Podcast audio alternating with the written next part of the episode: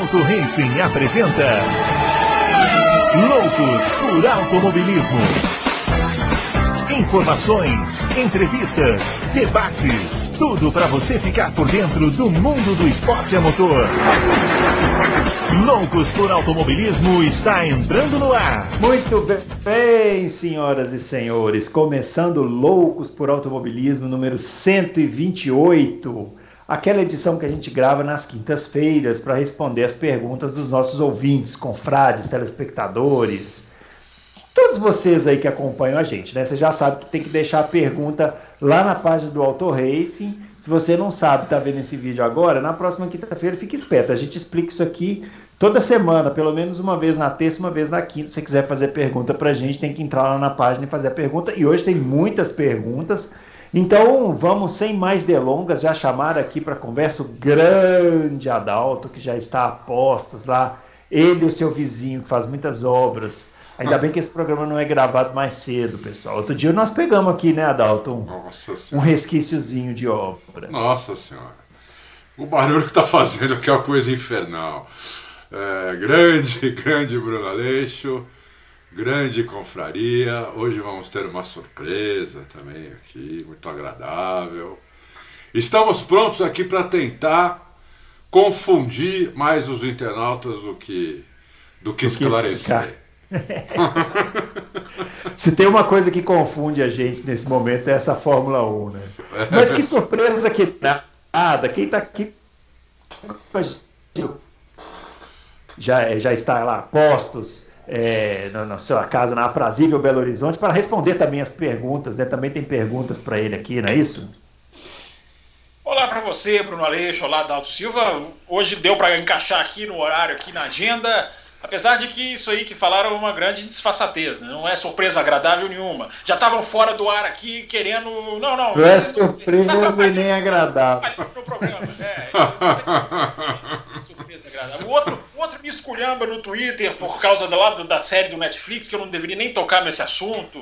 É isso, é assim, a verdade está aqui para ser colocada e para ser para ser esclarecida. Mas vamos lá, Bruno Parece que tem muita pergunta, eu não consegui ver nenhuma por causa da correria, mas vamos lá. Você vai atirando e nós vamos desviando, né? Isso, é isso aí. Por, por falar em Twitter, né? Você já sabe, né? Tá aqui, ó, Twitter, mais embaixo. Twitter, meu arroba Bruno Aleixo 80, do Fábio arroba Campos FB e o do Adalto arroba Adalto Reis. Só deixa eu esclarecer uma coisa que eu e o Adalto acabamos de perceber aqui, é o seguinte, tem duas páginas do Loucos por Automobilismo no Spotify, você que gosta de ouvir pelo Spotify. Boa. Então é o seguinte, se você quer ouvir pelo Spotify, não vai no Spotify lá, porque tem duas páginas. Vai onde está lá que publica o Auto Race, clica no link que o Adalto coloca lá, que vai cair certinho onde estão sendo colocados todos os loucos para automobilismo, Muito né? Muito boa, Bruno. Que vão lá para essa página. Isso é, porque... Não só no Spotify, como em mais cinco agregadores. Isso, porque teve gente que perguntou, ah, mas cadê o podcast? O podcast continua a mesma coisa, a diferença é que agora está no YouTube também. Então, é,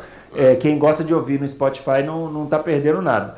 É que no Spotify tem uma, tem uma outra página que a gente não sabe o que, que é, de onde Não surgiu. sabe, alguém, me, algum uma maneira, mas é, alguém criou lá um alternativo, mas a página oficial é que tem lá, tá escrito Adalto Silva, mas não fica procurando, não. Entra no link lá que, que saiu, o dia que saiu o, o podcast, clica que você vai chegar no, no podcast no, no, no Spotify. E tem os outros agregadores lá também preferir. E aqui no YouTube, não se esqueça do nosso joinha, não se esqueça de se inscrever no canal, não se esqueça de marcar lá o sininho.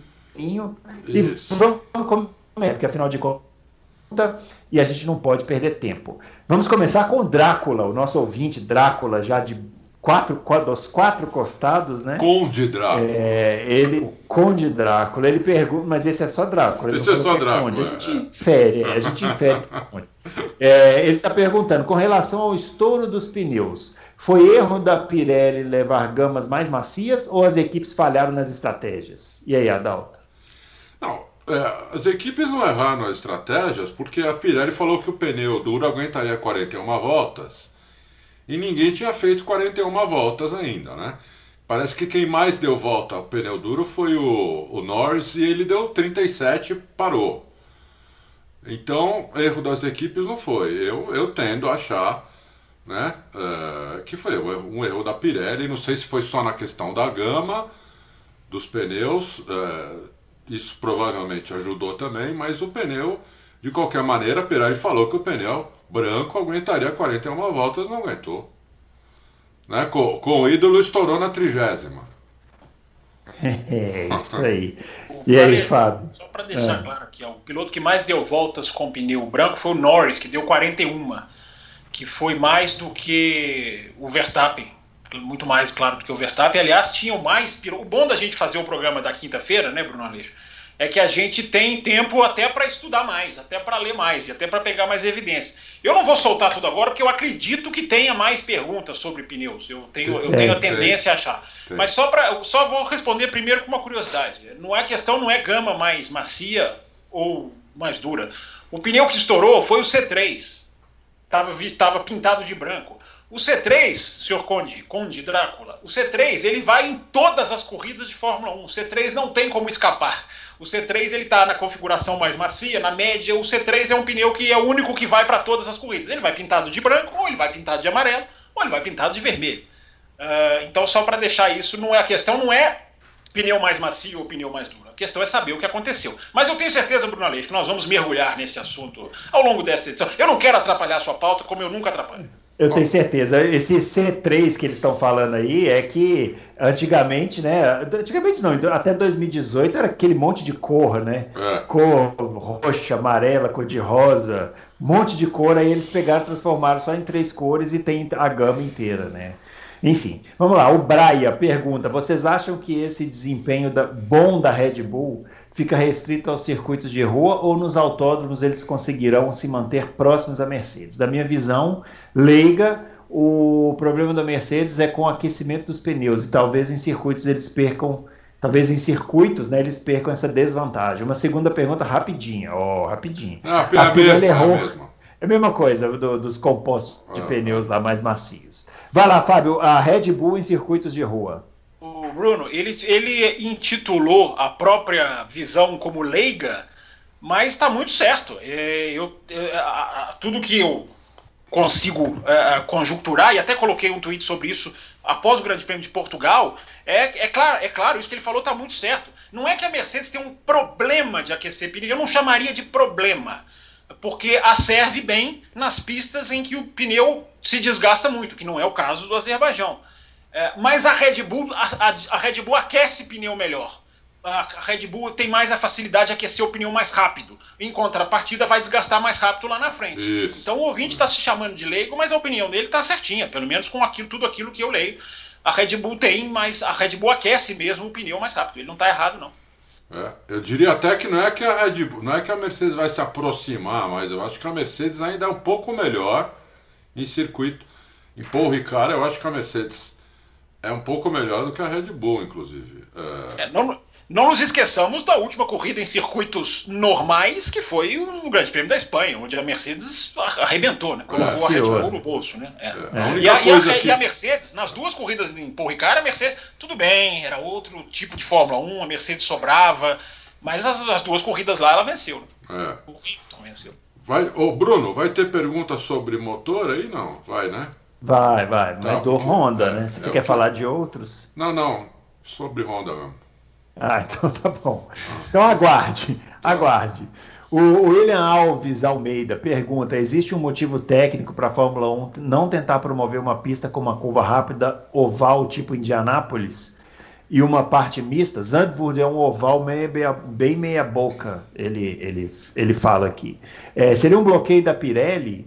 E aí está citando que lembra das provas em Indianápolis, quer saber por que, que não teve mais provas em Indianápolis, foi por causa daqueles problemas em 2005. É, e pergunta também o quanto ficou melhor a Fórmula 1 depois que passou para a mão dos americanos. Está falando que ficou melhor. E aí, Adalto? Bom, fazer, fazer corrida de Fórmula 1 em circuito oval não, não tem nenhuma condição, esquece. Carro de Fórmula 1 não é feito para circuito oval carro de Fórmula 1 encosta ele ele quebra, então não pode, não pode um oval.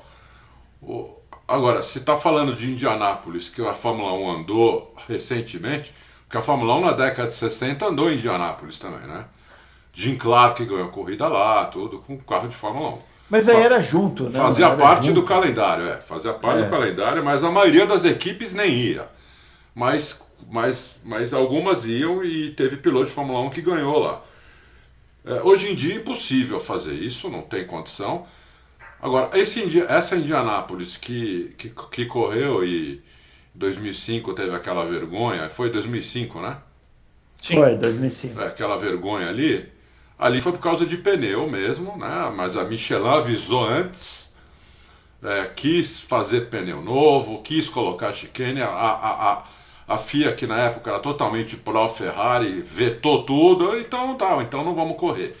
Aí foi aquilo, aquela vergonha que a gente viu, eles deram a volta né, de formação do grid, em vez de parar no grid, voltaram para o box. É... Não sei, eu acho que a Fórmula 1 vai. Agora que o Roger Penske é dono lá de Indianápolis, eu acho que a Fórmula 1 vai acabar voltando para lá. Vai, vai correr lá, naquele circuito que ela corria antes, provavelmente. Ou parecido com aquele vai fazer a curva, a aquela curva que fazia inclinada, acho que tem que fazer, senão não, não faz nem sentido ir para Indianápolis né, e não fazer uma curva daquela. Para que, que vai para Indianápolis? Então vai para outra. Tem, tem pistas muito melhores que Indianápolis nos Estados Unidos. Elkhart Lake, Laguna Seca, só para citar duas, mas tem, tem mais. Tem, tem aquela na, no estado de Nova York, que a Fórmula 1 já correu também. Como chama? Lá em cima, pô. O Emerson ganhou o primeiro Sei título lá. lá. Ah, Watkins, Watkins Glen. Glen. Essas pistas são melhores que a pista de Indianápolis.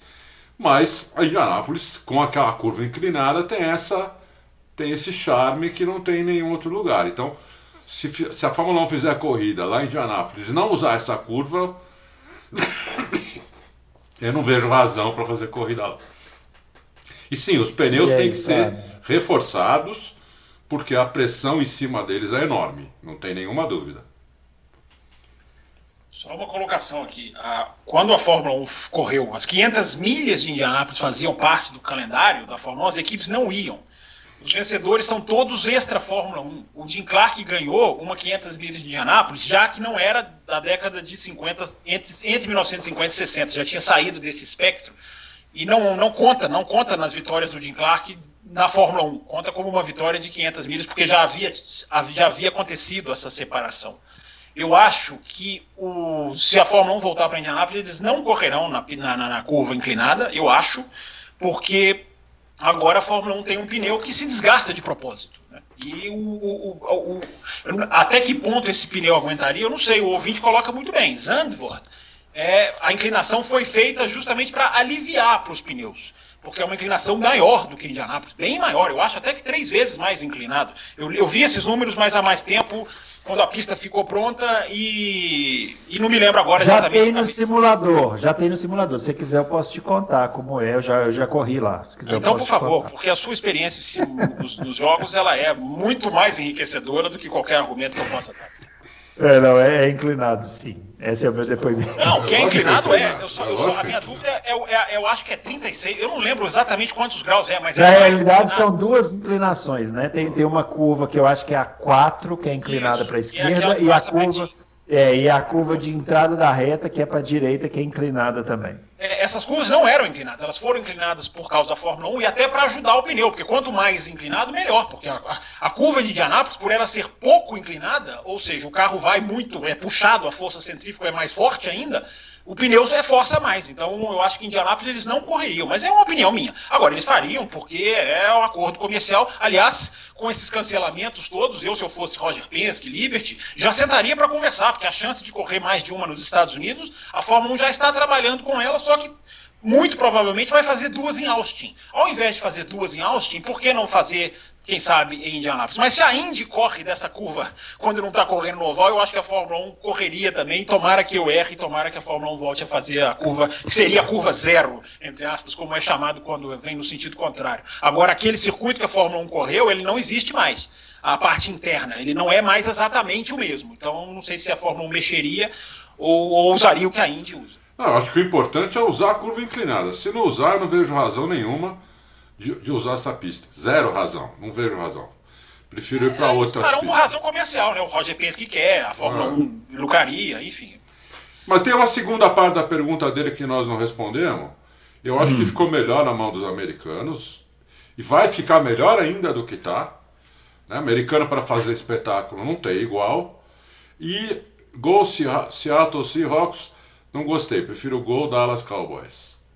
É isso aí. Oh, só só, só para dar meu pitaquinho nessa parte, quem garante que já não tem o dedo da Liberty no que foi feito no Grande Prêmio do Azerbaijão, que salvou a corrida. Sim, que é, lógico que, que é fazer a bandeira vermelha para todo mundo, vamos relargar e o espetáculo que foi. Porque não dá para dizer que não tem o dedo, o dedo da Liberty ali. Você vê que já, já fizeram coisas pensando na qualidade do espetáculo. Tem um caminho longo a percorrer ainda, principalmente com a tal da asa. Mas já, já tem dedos. O Fábio, eu tenho certeza que quando, quando a Liberty chamou o Stefano Domenicali para ser o presidente deles, eles falaram qual era a filosofia que eles queriam.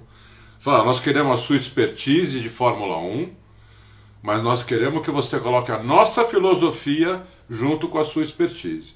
O Ross Brown, né, o Ross, Brown era, o Ross Brown era um opositor de regras, então, era um pragmático, agora tá aí. Então. Usando as duas voltas finais do Azerbaijão para promover as sprint races quando não tem nada a ver. É. Mas está no espírito da promoção da Isso, isso. Então eu acho que eu acho que é isso mesmo. Acho que os dois estão. Eles, eles têm hoje a expertise da Fórmula 1, mas com uma, com uma, é, uma promoção, né? Um, uma, uma é uma promoção norte-americana que não tem igual no mundo para fazer espetáculo, né? Não tem igual. Última coisa, Bruno Aleixo, prometo ser rápido. Depois do Azerbaijão, a Fórmula 1 tem obrigação de nunca mais terminar sob bandeira amarela, como terminou em 2020 no Bahrein, uh, terminou em 2019 na, nos Estados Unidos, se eu não estou enganado. Não pode mais. Concordo. Corrida não pode acabar sob bandeira concordo, amarela. Não vamos concordo. retroceder, vamos avançar. Vamos avançar. Ao terminar em bandeira Sim. amarela é o famoso coitos interrompidos. Meu Deus, meu Deus. vamos lá.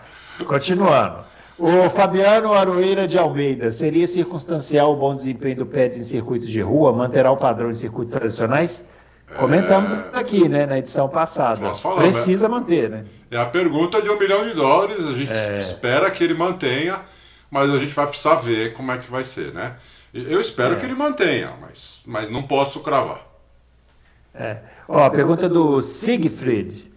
É, sobre pneus também. É, quer saber o seguinte: devido às constantes medidas referentes à preocupação com a segurança, nesse caso, o estouro dos pneus não seria o caso da Pirelli, quando desconfiava-se do estouro do pneu do Stroll, ter dado um alerta aos demais competidores que estavam com o mesmo número de voltas para que eles obrigatoriamente trocassem os compostos, o que teria evitado o acidente do Verstappen. Fábio Campos, eu fiquei com essa dúvida. É, a Pirelli pode fazer isso no meio de uma corrida? Falar assim, ó, troca esses pneus aí porque vai estourar todo mundo? Pode, ela pode recomendar e. Mas isso não foi feito, porque é o seguinte, seu Sigfield. O Sigfield é bom para ele ter feito essa pergunta, porque é um dos que tem boa cabeça para a discussão, embora alguns não tenham. Aliás, Bruno Aleixo, palmas para você, que tem paciência para argumentar com quem não sabe. Você realmente merece o meu respeito. Às vezes. É, mas o Sigfried, sabe argumentar, então ele é bom para falar. O Sigfried é o seguinte: a gente não pode confundir que um estouro de pneu é igual a outro. Só porque estourou o pneu não quer dizer que a causa é igual. Como eu falei aqui, o senhor deve ter ouvido o programa de terça-feira, não houve nenhuma indicação de desgaste. Quando os pneus estouram todos em Silverstone, o pneu vai se desgastando, desgastando, desgastando e estoura. Aí a Pirelli faz o que fez, toma uma atitude, muda a calibragem para a corrida seguinte, manda mudar a regra, reforça o pneu. Uh, por quê? Vai desgastando, desgastando e estoura. Não foi o caso do, do Azerbaijão, inclusive, seu Sigfield, porque o pneu que mais sofre no Azerbaijão, que não é uma pista que puxa pneu, nem é o traseiro esquerdo, é o traseiro direito é o que mais sofre desgaste. Então, uh, tudo isso junta para somar naquela minha análise que eu fiz na terça-feira. Para mim, ou é detrito ou é alguma coisa, uma falha estrutural. Até coloquei lá no meu Twitter prints de tela que eu fui lá buscar dos galhos na pista, da asa da Mercedes com uma, uma avaria clara e nítida, o que me leva a acreditar que é uh, uh, uh, detrito na pista. Mas a Pirelli tem que responder. Uh, quando vai desgastando o seu Siegfried, e, Siegfried, oh, errando o nome é. É, quando vai desgastando, o cronômetro mostra. O primeiro indicativo é o cronômetro. Porque a velocidade vai caindo, vai caindo, pneu não está aguentando mais.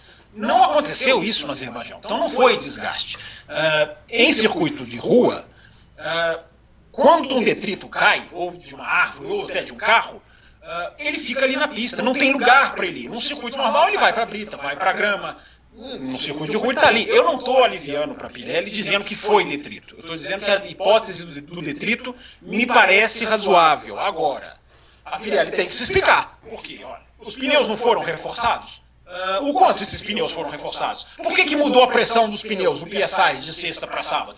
Uh, tem que ser transparente. O, o, do Verstappen foi detrito do Norris, do, do, do, do, Stroll, ou o Verstappen também foi, pode ter sido outros? Os caras estão revendo todas as câmeras on-board. O trabalho de pesquisa deles envolve isso. Então, uh, não é não é desgaste, não é. Estou absolutamente convencido disso. É alguma outra coisa que a Pirelli tem que explicar. E outra coisa, o Bottas estourou pneu, era outra gama de pneus estourou lá e perdeu uma vitória. Era o quê? Era detrito. Então, eu vou somando essas coisas, somando esses fatores, para mim, é, alguma coisa veio que aconteceu com os pneus. Vamos ver o que, foi.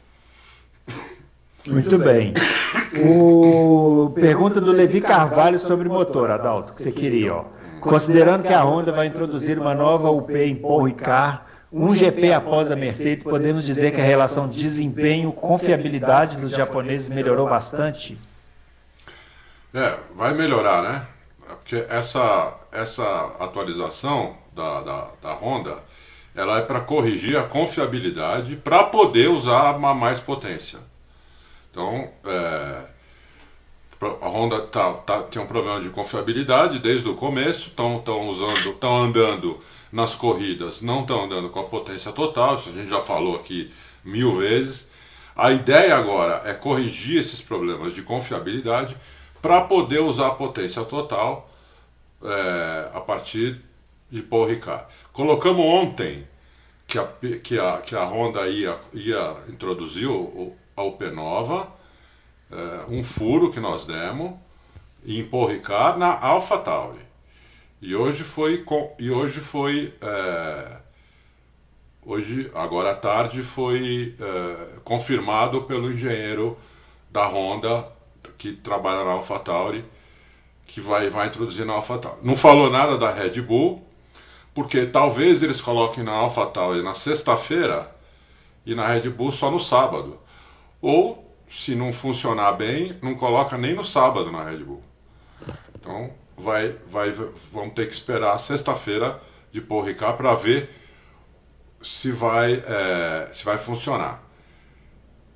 É, tem mais perguntas de UP ou só tem essa?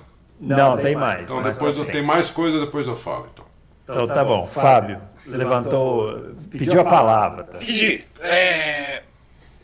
Eu, a, a, o que aconteceu? Eu, eu passo a ter sérias dúvidas quanto a essa questão de, de, de, de a Honda esteja preocupada com a confiabilidade. É, vocês estão falando aí dessa questão de correr com giros a menos. É, é, eu não tenho essa informação, mas enfim, vocês têm mérito de vocês.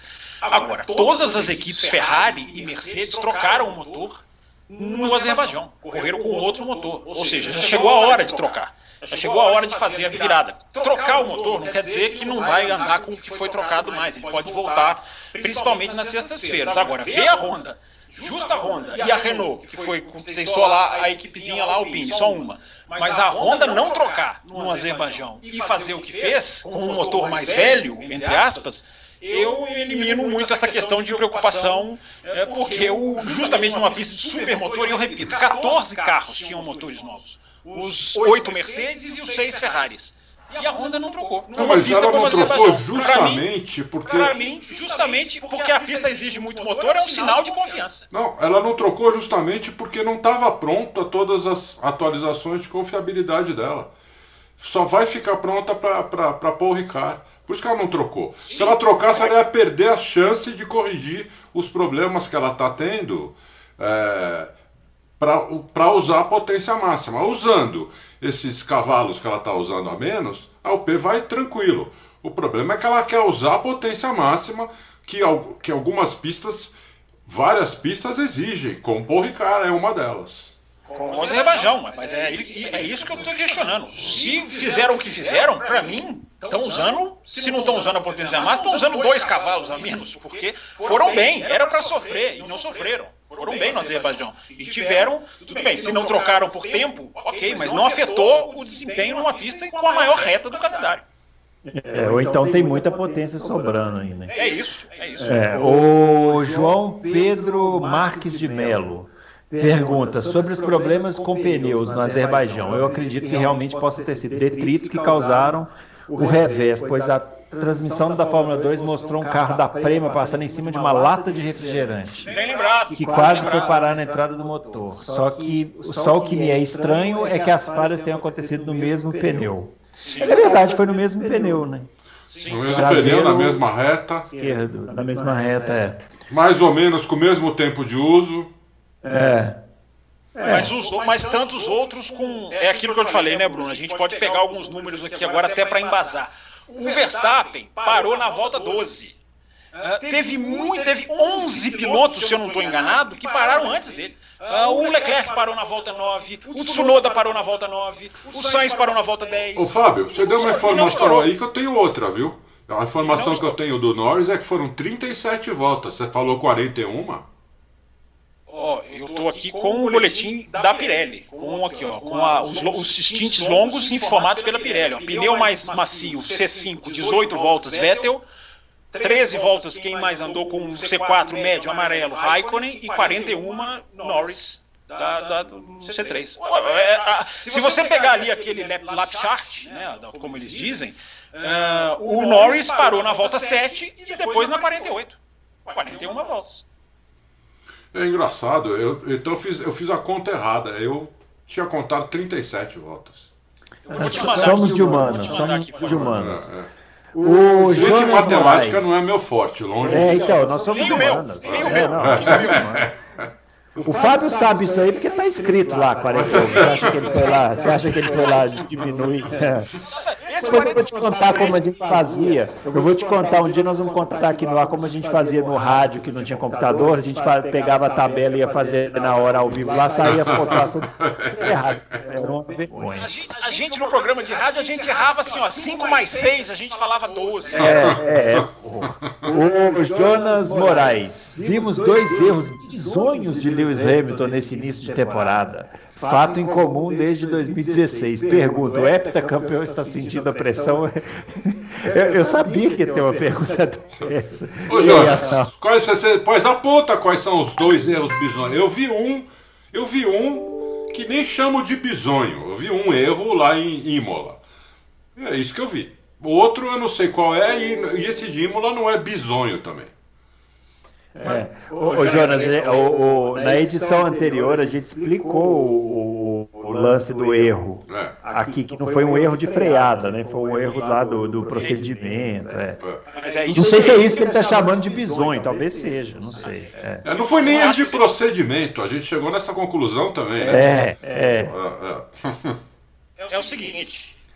Vamos lá, eu vi o Adalto discutindo isso no Twitter. Ao contrário dele, eu tô de olho nos tweets dele, do Bruno Aleixo. Aliás, Bruno Aleixo, nenhum tweet sobre futebol na quarta-feira à noite eu não consigo entender por Só eu, eu Depois de- Só Depois respondi. de mais uma, uma grande apresentação ao Alves Celeste. Eu vi, eu vi o Adalto discutindo isso no Twitter. Eu acho, eu acho o seguinte: foi um erro. Não é um erro de pilotagem. Agora, é um erro de acionou um sistema que não deveria. É um erro operacional, digamos assim. Não é um erro de pilotagem. Isso eu concordo. Agora, o, Hamilton fez uma coisa, digamos assim, que ele não devia. Entre aspas, ele esbarrou o dedo. É uma coisa. Eu, eu considero um erro, mas não é um erro de pilotagem. Não é um erro bizonho.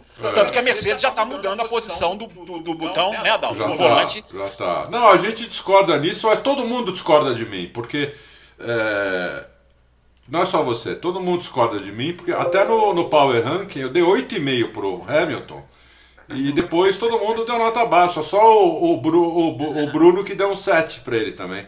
Vocês são mães, vocês são Mas todo verdadeiras mundo deu nota baixinha, porque. Mas o, o. Bom, não queria falar do Power Rank, mas o, o lembre-se sempre da performance, né? Avaliação de performance. Então, mas a performance. Eu não acho que o, Eles não se lembram. eu não acho que o erro pode, né? Assim, o Hamilton, na minha visão, fez uma corrida excelente. Excelente. Ele cometeu um erro lá de. Excelente. Ele cometeu um erro. Ele, ele foi um botãozinho desse tamanhozinho assim impediu que ele ganhasse a corrida. Já pensou se ele ganhasse essa corrida? E não, e não Era- foi o botão que ele apertou ali achando que tinha que apertar. Ele esbarrou e o negócio ligou. O Adalto. Mas quem esbarrou foi ele. Mas quem esbarrou foi ele. Não, ninguém está dizendo que não foi ele. O Adalto é piloto. Adalto, se você esbarra no, no botão de acionar o para-brisa quando você está dirigindo a sua super BMW, com o modelo mais avançado que existe, você cometeu um erro, ora. É um errinho bobo, mas é um erro. Perdeu tempo, vai fazer o Deu tempo. Bruno, Bruno no videogame, se esbarra no volante, é erro, ora. É. Esse Fábio, viu? O Rio de Lima. É, ele pergunta: foi notável que a Red Bull estava sobrando em Mônaco e em Baku. Essa diferença imposta sobre as demais, e principalmente a Mercedes, sua rival no campeonato, se equilibrará em circuitos normais ou a Mercedes pode ter a mesma vantagem que a Red Bull teve nesses dois circuitos específicos? Ele está falando de desempenho né, das duas equipes, né? E aí, Adalto? Olha, para mim vai depender do motor, desse motor novo, é, motor novo, dessa atualização da, da, da, da Honda.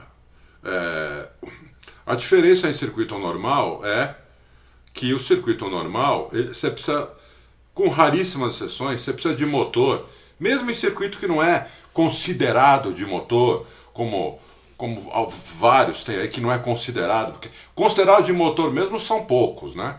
Mas mesmo em circuito onde você tem curvas de média, curvas de alta, você precisa de motor. Porque daí você pode pôr mais downforce no carro, porque o motor compensa esse arrasto que você está pondo a mais no carro. Então, como a Mercedes tem uma vantagem hoje de mais ou menos 15, 20 cavalos, então eu vou falar, é 15, 20 cavalos a vantagem da Mercedes, entre 15 e 20 cavalos. Se a, se a Honda consegue igualar isso, eu acho que aí a- o, o, o, carro da, o carro da Red Bull fica superior ao da, da Mercedes. Porque eu, eu, eu, eu, na minha opinião, carro por carro, a Red Bull um pouco melhor, só que a Mercedes compensa isso com uma UP melhor. Compensa e até ultrapassa em- na maioria dos circuitos. Não em todos, mas na maioria. Tem também a questão dos circuitos que estão muito, muito alto, né? Como São Paulo, Áustria, México. Né? A partir de 700, 500, 700 metros de altura, é, você- o ar é mais rarefeito, então aí você pode compensar isso tirando com um carro que tem mais downforce sem necessitar, sem, sem depender tanto só de asa, ele tem mais downforce vindo de, outra, de outros lugares, então você compensa isso no motor, né? É, você compensa isso na asa. Então por isso que a Red Bull anda bem aqui em São Paulo, anda bem na Áustria, anda bem no México. Ela anda bem em pistas que estão eh, em altura, em, em altura elevada em relação ao nível do mar. No resto das pistas, a Mercedes com um motor melhor, que 20 cavalos a mais, ela, ela tem uma pequena vantagem. Né? É, fora também que, como ela demora um pouco, o Fábio falou bem no começo, como ela demora um pouquinho mais para aquecer os pneus, principalmente os pneus dianteiros, ela demora um pouco mais do que a Red Bull. O carro da Mercedes, nas primeiras voltas, ele sai um pouco de frente, né? o da Red Bull não. Então, a, a Mercedes vai economiza mais pneu. A, a, a Red Bull gasta mais pneu do que, a, do que a Mercedes. Então tem o lance do pneu também. Né? É, então é isso. É, eu acho que se a, a Honda conseguir essa atualização, resolver esse probleminha que tem para não conseguir usar a potência máxima, aí eu acho que a Red Bull tem uma vantagem. Mas precisa, precisa ver se a Honda conseguiu ou não se ela vai conseguir ou não. Se ela não conseguir, eu acho que a Mercedes ainda tem uma, uma pequena vantagem. Você quer dizer que você está dizendo que tem 20 cavalos de potência de diferença de um motor e outro? Sim, a Mercedes tem 20 cavalos a mais do que a Honda hoje. Hoje não. Então- A partir da corrida, a partir da isso, a partir da, do domingo do Bahrein, Sá- sexta e sábado, a Honda foi com, com potência máxima e e, e era melhor que a Mercedes. No, no, sábado eles tiveram vários problemas no carro do Tsunoda, no carro do. do, do é, eles trocaram peças. Em três carros. Eles trocaram as peças do Tsunoda que não eram a unidade de potência. Trocaram lá a recuperação de energia, um, do, um dos MG-UH, um dos MG ah, é, é, de, de, recuperação, Sim. mas não trocaram a, a unidade não, de potência. Não, a unidade de potência inteira não, porque não poderia. Mas eles tiveram que começar a mexer e tirar. É, para não, não quebrar depois, eles tiveram que tirar a potência no mapeamento do motor. É isso que eles tiveram. Pediram autorização para a FIA, tiraram potência e não voltaram mais. Não voltaram mais, até hoje. Então, como que eles vão achar 20 cavalos com o motor congelado? São 15 a 20. Não, não é que eles vão achar. Essa potência já está lá. Ela não está sendo usada porque o mapeamento não permite que, que, seja usada essa potência, porque eles têm medo que se usar quebra. Estão usando o, o japonês, o Tsunoda, desde o começo do ano, estão usando ele como cobaia. Então vai tudo primeiro, tudo que a Honda consegue mexer perifericamente no motor ou na, na, na no software é, de mapeamento, primeiro vai no Tsunoda. Dá problema com o Tsunoda, não vai mais em carro nenhum. Não dá problema com o Tsunoda, vai para os outros carros. É isso que está é tá acontecendo. Então, então eles têm muita potência sobrando. Não é muita, né, Fábio? 20 hoje em 1.100 cavalos não é tanto assim, né? quase ganharam o Grande Prêmio do Bahrein e foram mais rápidos no Azerbaijão com a super reta, eu acho que eu tô com o Bruno nessa daí. Deve ter muita potência sobrando então. É de 15 a 20 cavalos não é tanto assim não. Não é tanto assim não. A Mercedes tem isso a mais hoje. 15 a 20 cavalos a mais. Vamos lá, vamos lá. O Hamilton, o Hamilton foi bem agora em Baku por causa disso. Só por causa disso, por causa da potência dele que ele usava na reta. Né? E ele chegava no, no Tcheco na reta. Vocês, vocês viram a corrida. Final da reta ele estava embutido no Tcheco. Começava o, o, o setor 1, o Tcheco já abriu um pouquinho. No setor 2, o Tcheco abria de um, quase um segundo. O Hamilton entrava mais de um segundo atrás dele na, no setor 3. Quando, quando acabava a reta, ele estava embutido de novo no Tcheco é a parte que a, que a Mercedes é melhor que a, que a, que a Red Bull. cavalos e com menos asa, como ele estava, ele passaria. Bom, é, é, essa informação é a informação que eu tenho. Vamos lá, vamos lá. O Mari ou a Mari, né? É, aliás, mentira, pulei, ó, pulei o Marçal Kawai Prado aqui, ó. Quando uma equipe cliente compra o P, quando, quando uma equipe cliente compra o P, ela já vem com os radiadores fixados junto ao P ou a equipe fixa eles de acordo com o projeto de chassi carenagem? Quais os fatores que podem ter levado a Williams a ter problemas de aquecimento com a nova UP, se nos GPs passados eles não tiveram? Eu gosto dessas perguntas assim de curiosidades pequenas curiosidades que a gente não, não para para pensar, né? Não. Onde que, quem é que coloca esses radiadores nos carros? A própria equipe.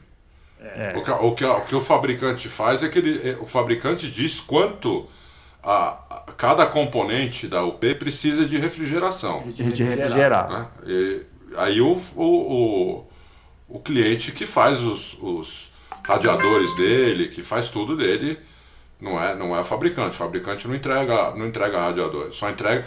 Ele diz quanto precisa do motor da combustão e dos outros. Todos eles precisam de refrigeração. Muito bem. Muito bem. Até porque, porque tem a ver com o projeto dos carros. Cada carro tem o seu sistema de arrefecimento é. que começa no projeto aerodinâmico. Exatamente. É, cada um tem a sua. É. Isso aí. Isso aí. A Mari Sanko pergunta: a Hungria será a próxima pista, pista com condições adversas à Mercedes. Red Bull e Ferrari são apontadas como favoritas lá. É. A questão é, a Mercedes ainda pode surpreender na Hungria, uma vez que as, que as dificuldades encontradas em Mônaco e Baku podem ter fornecido dados para a equipe entender melhor as condições, as melhores condições para tirar performance do, do carro nessas condições de pista de média e baixa velocidade, onde o carro da Mercedes peca em aquecer os pneus. Ah, ah dá para afirmar, sim, né? porque ainda falta muito tempo, né, para chegar na, na, na, Hungria, né? Acho que não, né? Eu acho que não. É, o, O carro, da, o carro Mercedes, da Mercedes, eu não me lembrava disso. O carro, o carro da Mercedes tem uma, um entre-eixos maior, maior, que é, o que o desfavorece. Vocês lembram que naquela época de Ferrari contra a Mercedes, 2017, 2018, se falava muito entre-eixos, né? Eu, eu havia me esquecido disso, acabei esbarrando com isso aqui nas minhas leituras, na minha pesquisa. O, a Mercedes ainda é um entre-eixos maior, então ainda tem essa dificuldade em circuitos de rua. Eu acho que a Hungria vai entrar muito a temperatura, né? Se a Hungria tiver escaldante, muda o jogo. Ou se tiver fria, a Hungria ela pode estar fria ou pode estar quente, né? A Hungria é um país que, que não, tem, tem ali uma temperatura que a gente já sabe que vem meio pré-definida. Né? Então isso vai entrar no jogo também. Mas, é, mas ela, ou ele, você falou ela ou ele, eu não sei se é. A Mari, né? Mari deve ser ela, né? É. se for ela, bem-vindo. Ouvintes mulheres é o que a gente precisa muito aqui nesse programa, que é um clube do Bolinha. Mas, mas a vantagem é, depois do que a gente viu, já dá para desenhar que há uma vantagem, uma pré-vantagem. Né? Mas o melhor, o mais legal desse ano é que, é que eu, eu, eu, eu esbocei tentar, ir no Bahrein, para Portugal, lá no começo. Agora eu não esboço tentar cravar favorito, porque o mais legal desse ano é que a gente não sabe quem vai ganhar a próxima corrida. A gente pode ter uma tendência, mas não dá para saber como a gente sabia o ano passado quem ia ganhar, o ano retrasado. Esse ano não dá para saber. A gente sabia quem ia ganhar o campeonato, né? É, tem uma coisa, uma, uma coisa aí para explicar para a Mário, é o seguinte. A Hungria, apesar de ser uma pista de baixa velocidade, as, ela tem curvas, diferente de Mônaco e Baku, que são esquinas. Então isso já ajuda a Mercedes muito. O grande problema da Mercedes é fazer esquina, curva de 90 graus. É, é. Na, na Hungria são curvas, onde você faz. Curvas de raio maior. Isso. É verdade. Então é diferente. Agora, o Fábio falou uma coisa muito interessante do, do, do tamanho do carro da Mercedes, né? Entre eixos. Mercedes é quase uma limusine, tem 5,70 metros e 70. Poucos senhora, carros de rua têm esse tamanho. Nem perua tem esse tamanho, é um carro enorme, entendeu? É gigante. O que é menor tem quanto? Eu queria, queria saber a diferença para o menor. Você tem essa, você tem eu não tenho esse, eu não sei o menor, eu não sei qual é o menor, mas eu acho que o menor tem 5,30.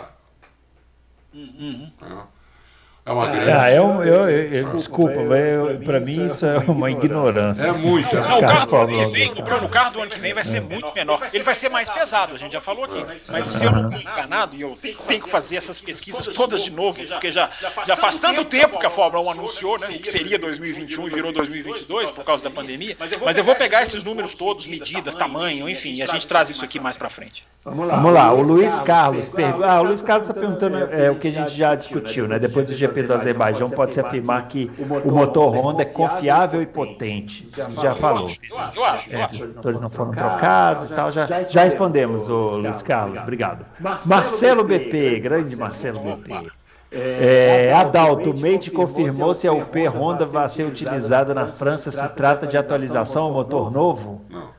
É, com o uso do efeito solo nos carros de 2022, veremos o fim do alto rake, já que aquele efeito necessita do menor espaço possível entre o assoalho e a pista para ser melhor aproveitado? E se sim, se isso pode significar benefício para a Mercedes? Muito, muito boa pergunta. A primeira pergunta, sim, o Mate confirmou ontem, que nós colocamos no site, que é, mas é uma atualização, não é motor novo, né? Porque motor novo agora só pode do dia 1 de, janeiro de 2022, eles vão, eles vão congelar os motores. Então, até lá, é, a última atualização desse ano, sei lá, o motor que eles têm que apresentar um motor é, esse ano, eu não sei em qual data, que vai ser congelado de ao 1 de janeiro de 2022 até 2025, acho, né? Isso. Isso. É. Então, é, esse motor é atualização, não é um motor novo.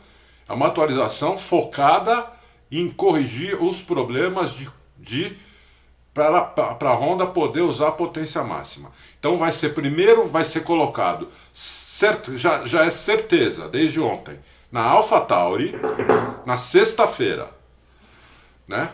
É, não está certo ainda se vai na AlphaTauri e na Red Bull na sexta-feira ou se a, a Red Bull vai colocar só no sábado ou se a Red Bull não vai, deixar para colocar na outra corrida ainda que é na Áustria. Não se sabe ainda isso. Mas na AlphaTauri é certeza que vai na sexta-feira. A outra pergunta dele é realmente, na, em teoria, O efeito solo, você precisa do carro no chão totalmente. Do começo ao fim do carro, né? O efeito solo é para grudar, é, é para selar o carro no chão, né? Só que esse efeito solo mandrake que vai ter, é, é a primeira vez que nós vamos ver isso.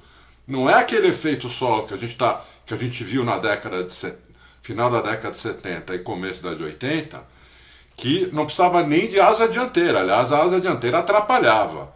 Né? Não é aquele efeito solo. Se fosse aquele, seria uma maravilha completa. Ia ser uma revolução total na Fórmula 1, como foi na época, ia ser outra agora. É um efeito solo que eles inventaram aí, que é por cima do carro e não por baixo. Né? É nas laterais, como era antigamente, só que antigamente era por baixo do carro. Agora ele é por cima. Então, como eu não, não sou engenheiro, muito menos aerodinamicista, eu não tenho certeza, mas teoricamente os carros vão, vão ser planos. Não, eu acho que eu acho que não vai ter mais rake. Agora eu acho, não, não posso cravar. Muito, Muito bem. O Bruno Lippe pergunta: a Pirelli irá adotar compostos exclusivos para o GP de Zandvoort ou serão os pneus de sempre? Fábio, Fábio. Não, mas, não, mas ele falou para você. Ele falou para você. Não vem, não vem se esconder, não. Ele falou para você. Se você não sabe a resposta, não sei a resposta, não passa para Fábio. Eu não ter nenhuma pergunta para mim, que hoje eu sou convidado surpresa. Não, não tá, não tá programado nada de pneu, de pneu especial para Zandvoort. Não tem nada programado. São esses pneus que tem aí que ela já já já fez, já são pneus novos para esse ano, para todas as pistas. Agora, se vai aguentar é outra história. Ele sabia a resposta e, me, e tentou me jogar debaixo do ônibus. ele sabia a resposta. É. Se tivesse um pneu especial, esse pneu já teria que estar produzido, pronto, porque nada é feito em cima da hora. Então não, não tem. Não tem. É esse Lembrando que Zandvoort é uma pista que deveria estar no ano passado e não está por causa da, da pandemia. O Aura Drummer é, pergunta: falou-se muito no começo da temporada que a Aston Martin estava decepcionando. Depois dos últimos resultados do Vettel, fiquei na dúvida. Estava faltando carro piloto. Fábio Campos. Piloto, claro que, claro que piloto. O carro também, não é só um nem só outro. A gente não pode ser, não pode exagerar. Agora, calma com a recuperação da Aston Martin. Né? O Vettel é o piloto que mais fez pontos na história das corridas no Azerbaijão. Isso é um elogio para ele, mas vira um gigantesco asterisco, porque ele foi bem aonde então ele tradicionalmente vai bem, embora né, está ali entre os primeiros com aquela Ferrari de 2017 e 2018 não é, não é um feito tão grande assim. Mas a pontuação está lá. O Vettel é o piloto que mais tem pontos na história do Grande Prêmio do Azerbaijão. É, então, então, calma com a recuperação da Aston Martin. Agora, eu repito o que falei na terça-feira, ou falei na segunda, não me lembro aonde. o pódio de Azerbaijão tinha em primeiro e segundo aqueles dois que deveriam ser os pilotos da Aston Martin. Pérez e Vettel. O, a última vitória do Pérez, ele estava demitido pela equipe e o primeiro e o segundo colocados no pódio foram Pérez e Ocon, os que deveriam ser os pilotos da Racing Point. Então, uh, fica aí, três pontinhos para a gente ver no futuro o que, que vai acontecer. Agora a equipe está subindo, agora eu não cravo que é uma nova Aston Martin. Vamos ver na França. Já falei que se o Vettel for bem na França, eu não, me, eu não contra-argumentarei mais nada. O, o Fábio começou bem a resposta, depois o casa estragou tudo, né, não? É, Quando é, esqueceu o ídolo mal, né? Stroll, é, né, é. que estava em quarto lugar no Azerbaijão. O detalhe que ele não tinha parado apenas. Sem fazer parada no box, eu também fico em quarto. um detalhe que. Deixa, deixa eu te dar uma dica aqui. Detalhe, são detalhes. Deixa eu te dar uma dica, você que não viu. Adalto, você que não viu as perguntas ainda, eu vou te dar uma dica. Fica calmo, fica pianinho, porque mais pra frente tem um aqui que deu uma lapada num outro ídolo seu que você vai quase cair da cadeira. Mas calma, fica aí. Você sacaneou o Fábio agora nessa pergunta, né? Gasta, gasta seus, seus cabelos brancos com stroll, não, porque tem outro o que está na corda Você sacaneou o Fábio nessa pergunta, né? Por quê? Porque você não usou a palavra inventada pelo Fábio que ele usou aqui. Qual? Televigênicos. Ah, ah televigênio, eu nem, nem, nem consegui ler, ler desculpa, viu, Aldram? Nem, nem consegui ler. É, é, aliás, eu nem lembro mais, eu, qual palavra que eu inventei, eu já nem lembro. Televigênico, que foi ótima invenção.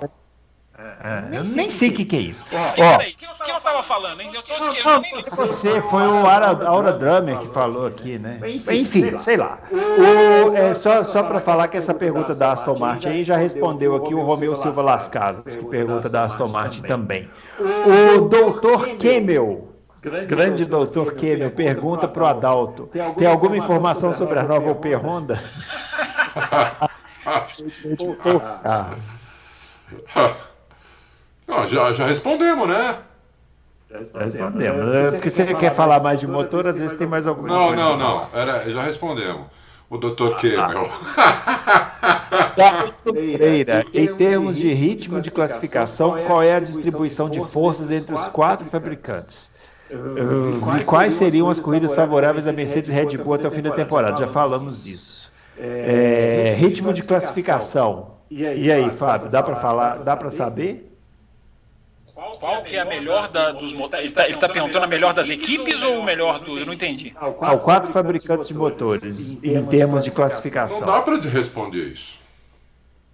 É difícil responder, a gente fica muito apegado nesse negócio de cavalos, cavalos aqui. Hoje o motor de Fórmula 1, já falei, o motor de Fórmula 1, cavalos, o, número de cavalos talvez seja a terceira coisa mais importante. Hoje, muito importante na Fórmula 1 é o deployment, que eles dizem, é como os elementos adjacentes aplicam energia para aumentar, para fazer o, aquele boost né, na hora da classificação. Então é, é difícil de saber, cada fonte de informação fala uma coisa. É, eu, eu, eu, não arrisco a dizer, não. Eu, claro, a gente tem. Por exemplo, ó, vou dar uma aqui uma informação que vem inclusive da própria Fórmula 1 oficial, do site oficial da Fórmula 1. A Renault Alpine é a mais rápida de reta na avaliação deles. Eu não sei como que eles chegam a essa informação. Eles têm algum dado para comprovar. Agora, o que eu vi a Alpine tomar de ultrapassagem nessa corrida é por causa disso. Hoje em dia, a inclinação da asa faz muito mais diferença. Se você corre com uma asa em pé, a sua cavalaria de motor ela fica quase, quase que irrelevante, exagerando a expressão, mas fica muito menos importante. É, então, a Renault ela é dada como mais rápida de reta. O Gasly falou isso, né? Para o Ocon, um olhando na cara do outro. Se o seu carro voa de reta, né? O Gasly, o Kvyat falou, o seu carro voa de reta. Então, alguma informação eles têm. Mas é, depende do acerto do carro. A Renault tem aquele super, aquele super, digamos assim, é, é, é aquela super entrada de ar. Enfim, é muito difícil você saber porque é configuração, é carro barra motor para chegar nessa, nessa, nessa questão toda. Quem aplica mais energia é que tem, que tem, é que consegue fazer a melhor volta. Muito bem, Muito bem. Leandro Alves, há alguma possibilidade de outra fabricante de pneu entrar na Fórmula 1 nos próximos anos? Que seria necessário para que de fato isso ocorra? Não, não né? Acho que não, né, Adalto? Isso ficou no passado, né? Essa guerra de pneus, né? É, a Michelin, inclusive, quando ela, quando ela foi aventada, ela falou que só entraria se tivesse competição, se tivesse mais uma. Ela não queria entrar sozinha. Já a Pirelli falou que se tivesse outra, ela não entrava. Então, não sei, mas não tem só essas duas, né? Tem, tem Goodyear, tem. Hoje tem. Bridgestone, né? Bridgestone, já foi, muito bom. Tem aquela coreana Hankook, que é muito boa, que inclusive faz pneus da DTM, faz pneus de rua muito bons. Então tem outras. É, não sei, eu, eu, eu acho o seguinte: por incrível que pareça, eu acho melhor ter uma só. Por incrível que pareça. É, se vocês quiserem, eu até posso desenvolver o raciocínio, mas não, não sei se precisa. É, é, porque vai, vai dar uma estourada. É o âncora que fica bravo. É, agora, agora, só na próxima a gente fala. Só rapidinho, né? Se, se fosse entrar uma outra, tinha que mudar totalmente a filosofia da Fórmula 1. Porque como você vai ter empresa que desgasta o pneu de propósito, é. competindo contra a outra, aí teria que mudar toda a filosofia. Agora, a grande coisa dessa história toda, que para mim é de aplaudir de pé, é o que o Mário Zola disse em, em Mônaco, né? Que o pneu para 2022 não será um pneu tão desgastável quanto esse. Eu já bato palma de pé, porque é, os pneus atuais ajudam a estragar. Já ajudaram a salvar há poucos anos atrás. Mas a gente tem que ir atualizando o software, Eu sempre falo. Hoje em dia eles estragam, porque o carro não consegue seguir o outro. O pneu não pode superaquecer dessa maneira. Tomara que o Mário Isola não esteja é, brincando, claro que ele não está. Tomara que em 2022 o pneu não tenha essa super sensibilidade que ajuda hoje só ajuda a atrapalhar. Muito bem, Muito bem. Adriana Guiar pergunta se o Helmut Marko tivesse da Mercedes, o Russell já entraria na vaga do Bottas? Essa pergunta é boa para responder assim, ó, sim ou não, Adalto? Esse ano não, ano que vem sim. Fábio. Foi tão, foi tão rápido que o meu raciocínio lento não conseguiu pegar. É se o Helmut Marko tivesse da Mercedes, o Russell já teria entrado na vaga do Bottas. Ah, Ah, não é, é o Helmut Marko que troca só, gente. Não é. Eu, eu, eu falo isso, falo da imprensa brasileira, tem gente que me critica. Se personaliza muito no Helmut Marko. O Helmut Marko ele é mais um. Ele é um cara que cuida dos dos pilotos, mas ele não é ele que demite. O Horner é, um, é chefe da equipe. O Dietrich Mateschitz é o dono. O Helmut Marko participa, mas não é ele. Não sei. Pode ser que sim, pode ser que não. Mas cuidado para acharem que todas as demissões e contratações da Red Bull são feitas pelo Helmut Marko. Não são. É isso, isso aí. O doutor Takakara. Doutor Takakara, ele está perguntando aqui, ó, supondo que a corrida tivesse vários incidentes de safety car. e por consequência a duração da corrida tivesse sido maior, quando o Max bateu e deu bandeira vermelha, imaginando que a direção de prova escolhesse encerrar a prova, sem dar a relargada, qual teria sido o resultado final da prova? Ótima pergunta. Essa pergunta é ótima. É. boa porque, teoricamente, é uma, é a volta anterior. É. Tá perguntando, ele está dando hipótese aqui, se o Pérez ainda seria P1, Hamilton P2, se valeria o resultado antes do Verstappen bater. Toda, é, todo, tem vários veículos de imprensa dizendo que o Verstappen seria vencedor se a corrida não reiniciasse, porque volta, volta duas voltas, se eu não estou enganado. Foi aquela, você lembra, Bruno, daquela questão do Fisichella e o Raikkonen aqui no Grande Prêmio do Brasil, que você estava lá presente. Né, se fosse uma volta, era uma coisa, voltou, como voltou duas, teve toda aquela questão. Essa é uma regra é, do, do, tempo do, do, do, de Watkins Glen, do tempo que a Fórmula 1 precisava que os carros passassem na linha para saber quem está em primeiro e quem está em segundo. Porque hoje em dia não tem a menor. Não pode, vamos, vamos direto ao assunto. Se a corrida terminasse em maneira vermelha, vamos supor que quebrasse o guardrail e não tinha como voltar a corrida, é, o Verstappen não poderia ser declarado vencedor. Não pode, não pode, bateu, não pode. É uma pena, ele não tem culpa nenhuma, é a questão da. Mas não pode. O cara que bate, causa uma bandeira vermelha. Não pode ser declarado o vencedor. Hoje em dia, a Fórmula 1 tem. A pergunta é excelente. Hoje em dia, a Fórmula 1 tem tecnologia para saber a posição em cada segundo, em cada metro da pista. Não tem mais esse negócio de ter que passar na linha de chegada. É, mas tem que ver essa o que regra, diz a regra. Essa regra tá antiga demais. Tem que atualizar essa regra. Tem que ver o que diz a regra. É, a regra fala uma, uma duas voltas é, antes. Então, se a regra fala isso, Verstappen é vencedor. Pois é, mas é isso que eu estou dizendo, não pode, não pode. pode. É, é, teria que mudar a regra, né?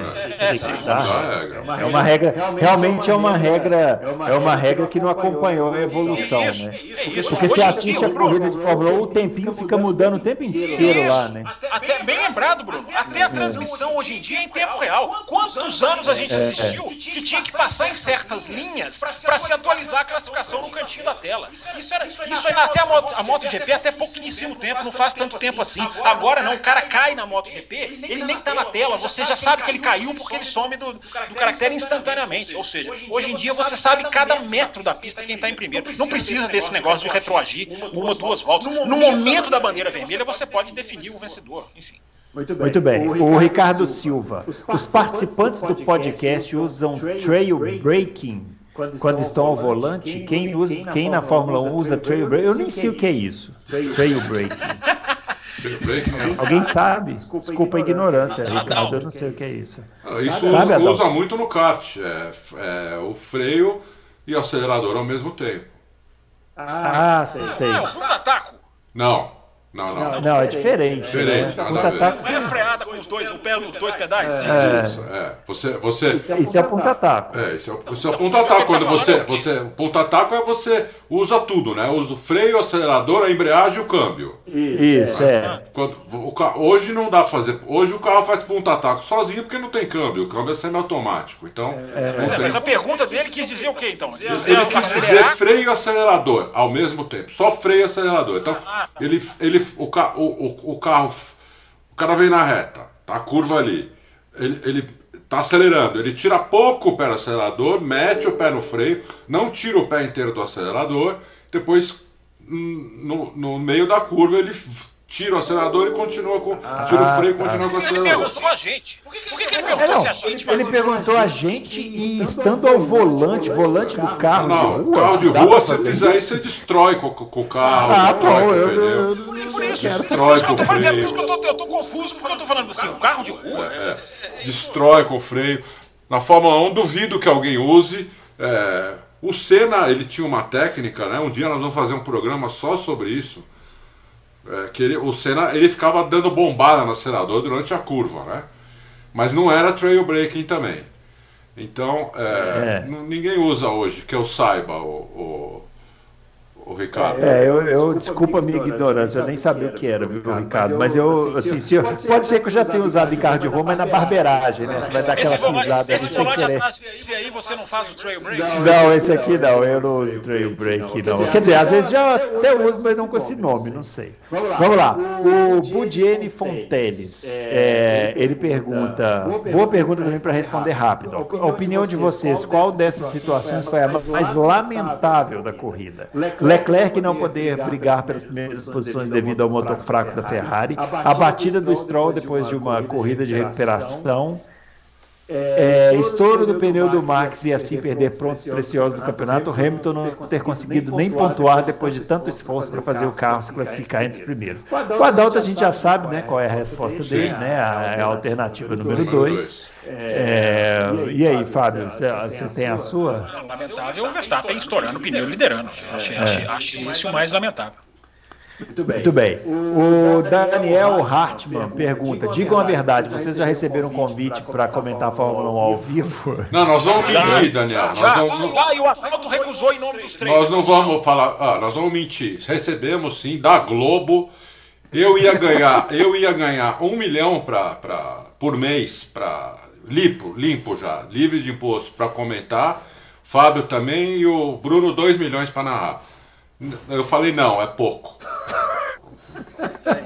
É por, isso, Bruno, é por isso que você critica as transmissões nacionais, Bruno, porque você é, é por isso. Não, eu descobri que eu, eu, tenho inveja do, eu tenho inveja de um narrador e eu amo o outro. Che, chegando a amar mesmo, incondicionalmente. Eu, eu descobri que eu critico por sua causa. É, eu influencio o Fábio. E nós dois devíamos ouvir a experiência do Adalto, mas a gente não ouve, porque puta, vou ouvir a experiência do Adalto. Você é uma má influência para mim, eu concordo é. plenamente, plenamente. É verdade, sobre, agora, agora sobre transmissão ao vivo, eu e o Fábio já transmitimos uma corrida ao vivo. Um dia nós vamos achar essa, essa gravação, vamos trazer aqui. Tirei, não, é... os repórteres na pista e o estúdio transmitindo, não estão brincando, não. Não, é sério, foi o GP do Brasil 2003, a gente tem essa. 2003 aí que o Bruno saiu sequinho da pista, sequinho. Não, nós vamos, um dia nós vamos fazer aqui uma história, um, um, um, um especial de fim de ano só com histórias de Interlagos. Tem histórias muito boas, viu, Adalto? O Fábio tem uma história com um taxista que eu vou. Olha, sai, é, é uma história espetacular. Testemunhei metade da história. Nós vamos contar essa história aqui. Deixa eu responder o Romeu direito, porque eu estava brincando, evidentemente. Lógico que não, não recebemos, Romeu. É, eu já narrei, eu já comentei uma corrida com o Edgar, uma corrida de Fórmula 3. Quando o Edgar ah. narrava a Fórmula 3, ele me convidou para comentar. Eu comentei uma corrida de Fórmula 3 com, com o Edgar narrando. Foi isso. Foi, foi o Romeu, Romeu não, foi o Daniel Hartmann. Daniel Hartmann, desculpa. O Lino Rodrigues pergunta: vocês acham que a parceria entre Alfa Romeo e Sauber vai se manter em 2022? Ou pode aparecer uma Renault interessada em formar uma parceria com a Sauber para colocar pilotos em sua academia? Tava, tava tendo uns boatos aí de fim de parceria de Sauber e, e Alfa Romeo, né? Não é que não é que é, é porque o contrato vence e a situação financeira da Alfa Romeo não é essas coisas. Então é, é uma dedução. Agora pode, já se falou em Renault, Alfa Romeo. Sim, a Renault precisa não só de lugar para colocar os seus jovens pilotos, porque aliás a, a cadeia da Renault de jovens pilotos para mim é a melhor. Os talentos da Renault na Fórmula 2 e abaixo são muito bons. É, agora a Renault também é, ajuda ela a ter uma outra empresa para uma outra equipe para dar motor, né? Para desenvolver motor, para enfim, para analisar, para aprender, né? Já que desenvolver não vai poder, mas para aprender é, ele só tem um carro só. Então, enfim, pode, pode acontecer. As duas possibilidades existem. Ó, vamos lá, ó, abriu o DRS agora, em momento de abertura aqui do DRS. Aliás, é assim, né? Pra frente. É assim. Vamos lá. O, isso. O Éder Matias, qual psicólogo teve mais trabalho para consolar o seu piloto? Verstappen que teve problema fora do seu alcance ou Hamilton que errou sem querer? Acho que ninguém, Acho que ninguém erra porque. O único piloto que errou, errou por querer na história da Fórmula 1 foi o Nelson Piquet, né? É verdade. Bem lembrado. Eu acho que o Hamilton. Muito bem. Muito bem. O Siegfried respondeu aqui que foi o do Bottas. Concordo. É verdade. É verdade. É verdade. O Vinícius Sandri pergunta: caso a Red Bull abra uma diferença razoável na liderança, o que já podia estar começando a acontecer se não fosse a sorte? É possível que a Mercedes foque no próximo carro, abandonando a luta do, antes do fim do campeonato? Essa pergunta é a pergunta semanal. Toda semana tem essa pergunta: qual a equipe que vai focar no carro do ano que vem? Não tem essa, né? Porque as equipes maiores já têm uma quantidade, uma quantidade, de pessoal é, é, suficiente para trabalhar nos dois carros, viu, Vinícius? Mas não adianta, não adianta ter pessoal se você tem limitação de dinheiro e túnel de vento. É verdade, isso é verdade. É, mas tem. De qualquer maneira, eu acho que a Mercedes nunca vai fazer essa. Mesmo com limitação, eles têm. Eles têm. É. Tem, mas a efetividade é, tem que ficar no papel lá, desenho. É. De túnel de vento por tempo. O computador, aquele CFD, tudo isso eles estão fazendo já, ó. Desde o ano passado. O CFD, o CFD também é limitado. O CFD e o túnel de vento. Não, o CFD não tem como limitar. Tem, tem, tem. O CFD, eles têm uma. A FIA tem um, um, um software de monitoramento do CFD. Senão já tinha todo mundo indo para o CFD. Mano, não sabia disso não. CFD traduz aí para nós. Depois a gente troca umas. Depois eu te passo essas. Inclusive você viu, eu te passei um negócio da Pirelli aqui fora do ar, você nem viu, né? Não, tá aqui no chat. Ah, agora eu tô prestando atenção no programa, né? Explica para os burros que nem eu o que, que é CFD. CFD. CFD é o computador, é, a dinâmica de fluidos computacional. Ah. Então, então é, é, o, é o que a Fórmula 1 está, inclusive, já desenhando para ser a única fonte de projeto do carro e abolir o túnel de vento a partir de 2030, lá na frente. É, é o computador que é usado para simular toda a questão, ao invés de eles fazerem aquela, aquele moinho de vento gigante, é, é o computador que faz, simula toda a passagem do ar, enfim. eu acho, é a razão eu, eu acho tão, tão difícil difícil a FIA conseguir monitorar isso em todo caso. É, como é difícil monitorar o orçamento, é, como é, é difícil monitorar o próprio túnel de vento, enfim, é, é, realmente é difícil. É, difícil. é difícil. Vamos lá. O Alberto Amorim, alguma notícia sobre a alteração do chassi do Ricardo? É verdade, é verdade ia alterar antes. Né? Ia alterar, e estragou, mais falou ele bateu de novo, né? Eu não vi mais nada sobre isso, hein? Teve não. Teve não. Não atualizou não. É, e, ele, é, e ele bateu e estragou. Então, se tivesse atualizado, é, estaria mais um chassi. Aliás, quem vai correr com o mesmo chassi é o Stroll. Para mim é surpresa, porque a Aston Martin disse que não, não, vai, não vai trocar. Eu achei que teria que trocar porque a pancada foi muito forte. Depois falam que, depois falam que, depois falam mal do ídolo, que falam que o ídolo é, é, é tem privilégios lá, né? Aí, ó, não vão nem trocar o chassi dele. Que absurdo. O Ivan pergunta: essa atualização da Honda visa confiabilidade ou aumento de potência? É, vai ser, já falou, vai ser né? isso, já falamos. Vamos lá. Vamos lá. Frau F1. É, é, gostaria de saber quanto de potência a Honda teve que cortar em sua pena naquele problema de corrida do Bahrein. De 15 a 20 cavalos. Muito bem. Muito bem. O, o, o Dino Júnior, a TV ensinou o brasileiro a assistir como é que é? é? Brasileiro a TV, Bras... a, a, a, TV ensinou o brasileiro a assistir brasileiro a ganhar corrida. Se a TV ensinasse a assistir corrida de automóvel, com certeza teríamos brasileiro correndo na Fórmula 1. O que você, que você acha, Adalto? A minha resposta para você. Mas, teria brasileiro na Fórmula 1 ou teria só um jeito diferente de a gente ver corrida? Se uma coisa influencia tanto na outra. Eu acho que influencia assim. Você, se você ensina um povo gostar do esporte. É verdade, é verdade. Né? É verdade. É. Checkmate. Mesmo, mesmo que não tenha a ver, a, a pergunta é sensacional. Os argumentos é. são, são, são ótimos. Mas, ô Bruno, não fala mal. Não fala mal de transmissão internacional. Não fala mal de transmissão nacional, não, tá? Porque as pessoas se irritam olha, e você, fica, você fica com inveja. Você vê um exemplo, vamos voltar um pouco. Quando o Senna morreu, a audiência da Fórmula 1 caiu, caiu mais de 50%. Claro, claro foi todo mundo para a Fórmula Indy. Isso, é. Quando o, o, o, Rubinho saiu, caiu. Quando o Massa saiu, caiu. Aí estabilizou num patamar agora que é um patamar dos, do, do pessoal que gosta mesmo de Fórmula 1. É. Mas, mas é um patamar muito mais baixo de quando tinha brasileiro, ainda mais vencendo, entendeu? Então, é, o brasileiro, assim, de modo geral, não gosta de esporte. Nenhum. É, é Ele gosta de ver outro brasileiro ganhando. É isso que o brasileiro gosta. Essa pergunta do, essa, essa pergunta do Dino Júnior é tão boa que ela dá um programa inteiro. É verdade. É verdade. Você podia, você podia anotar, né, senhor? Você podia anotar como falta futura. Você não precisa, precisa nem ficar só na Fórmula 1. Isso aqui vale para todos, todos os esportes, eu falei. Todos os esportes. O brasileiro gosta de ver outro brasileiro ganhando. Acho que o Bruno travou ali. É, o, Bruno, enquanto o Bruno volta, o Bruno, você está tá travado. É, travadinho, da Silva. O, o, o brasileiro, enquanto o Bruno volta, deixa eu falar, o brasileiro gosta, sabe de quê? De Copa América. O brasileiro adora a Copa América. É isso. Voltei, tá, tá melhor aí agora? Ó, ou tá travando ainda? Não, melhorou. Melhorou. Ah, o Auto Race já existia quando o Schumacher corria. E tinha muito torcedor de Schumacher, porque o brasileiro gosta de, de torcer também pro, pro cara que ganha. Então tinha muito brasileiro torcendo pro Schumacher. Né? O Race hum. inaugurou em 2000, o Schumacher ganhou 2000, 2001, 2, 3 e 4. Quando o Schumacher é, saiu da Fórmula 1, a audiência também, até do site, deu uma caída. Porque os chumaqueiros, a maioria deles, deixaram de acompanhar a Fórmula 1. É, é impressionante isso. O cara nem brasileiro era. Entendeu? Hoje, se, o, se o Hamilton vamos... parar, vai cair a audiência. Porque a grande maioria torce para ele também. Vamos lá, Vamos lá ó, Samuel, Samuel Cirilo. É, é, pergunta, já sabemos que o Leclerc é mais rápido que a luz na classificação, mas na corrida tem a, a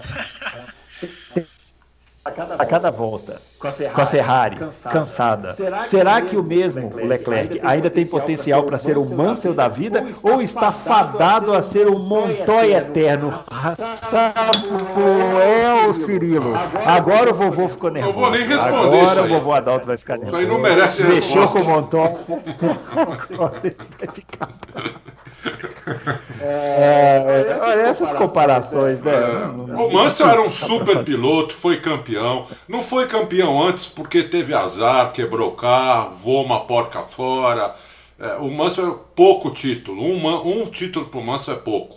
O Mansell era pra, é, tem, tinha potencial para ser tricampeão.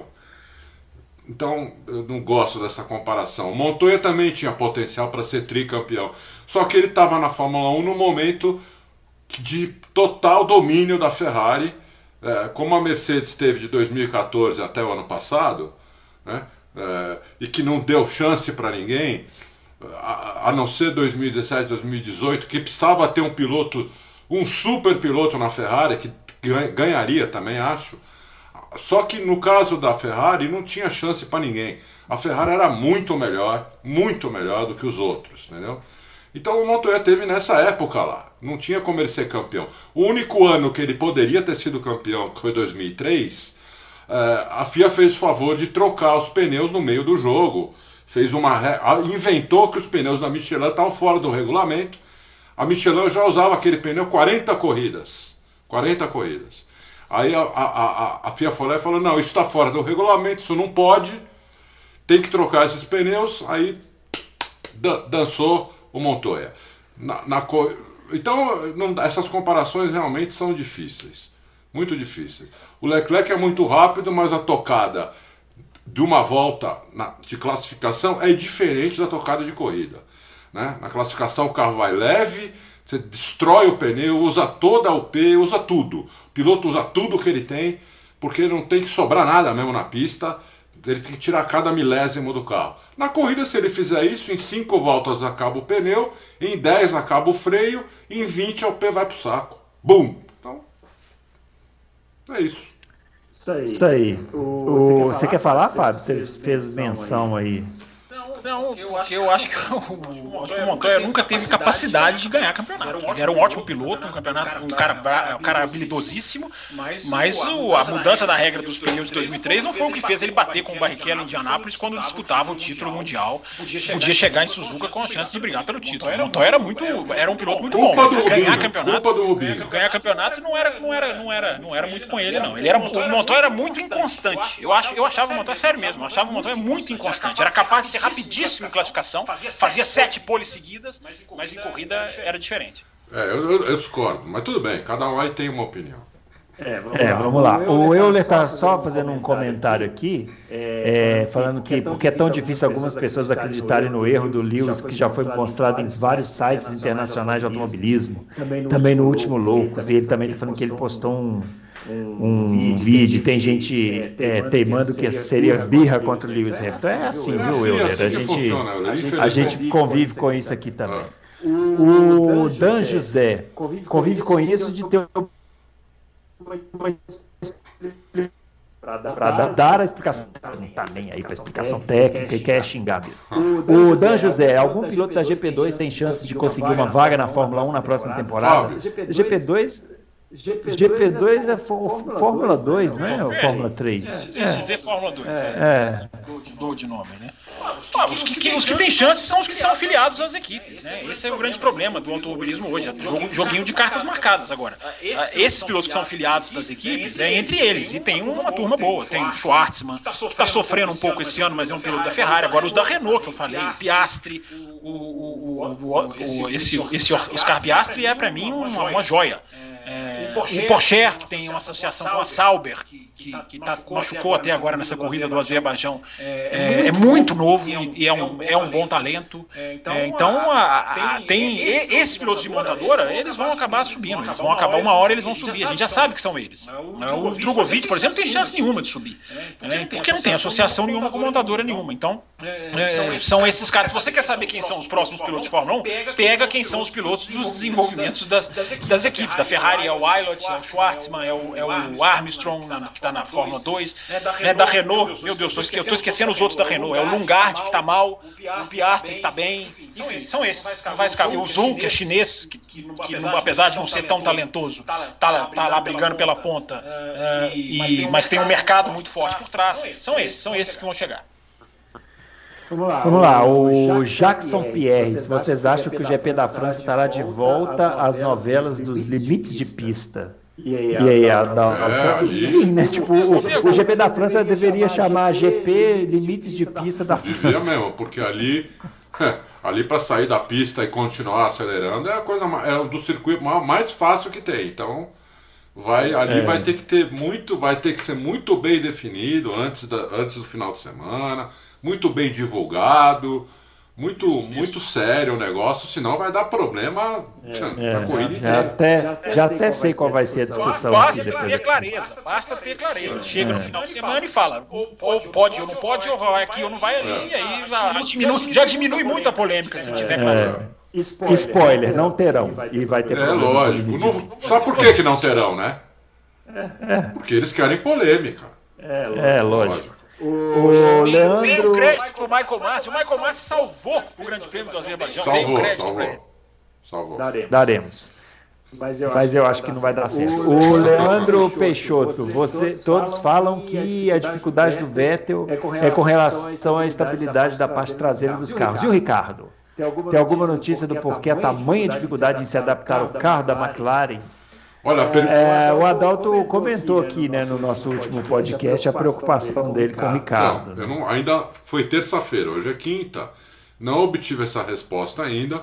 Continuo não sabendo. Ele não tem dificuldade com, com o traseiro escapando. É, provou isso em 2014, quando ele sentou no Red Bull sem o, sem o difusor soprado e detonou com o Vettel. Então, o problema dele não é esse. Tem uma, um mergulho em freada com a direção esterçada, que é onde escapa a traseira. Talvez o melhor da Fórmula 1. Então, não deve ser esse o problema dele. Agora, qual é? Eu não sei ainda. Mas ele já falou, uma frase que eu ouvi ele falar para uma televisão lá de fora é que ele não tá bem na freada, ele não tá à vontade na freada. É tudo casamento com o carro, né, Bruno? É tudo, é tudo hoje em dia, é a Fórmula 1 de hoje em dia, é casar com o carro, né? Esse, esse é o grande segredo. É. É isso aí, pessoal. Finalizando então o Loucos para o Automobilismo, número 128. É, esse final de semana a gente tem Fórmula Indy, né? Temos MotoGP também. Uma pista que eu adoro da Fórmula Indy. Não. Eu adoro essa pista de rua deles. Acho mais legal. É Toronto, não é? Não, não, É Detroit. Detroit. Detroit. É isso aí. Duas Então, corridas, temos duas corridas. duas corridas. Rodada, É, rodada dupla em Detroit. Não. Tem Fórmula E, viu, Bruno? Tem Fórmula E. Ah, E, Fórmula assim, E. Fórmula E. É. Fórmula é. Fórmula é com acento, viu, galera? É um, tem o E e um acento em cima. Não tem chapeuzinho, não tem circunflexo. Não tem circunflexo.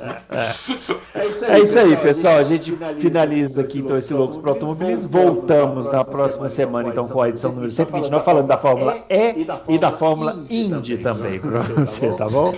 Um grande abraço para todo mundo. Não se esqueça de deixar o like, não se esqueça de inscrever no canal e não se esqueça de balançar o sininho, tocar, clicar no sininho, sei lá, e divulgar o podcast todo. Balançar o sininho. É isso aí. Um abraço para todo mundo. Tchau.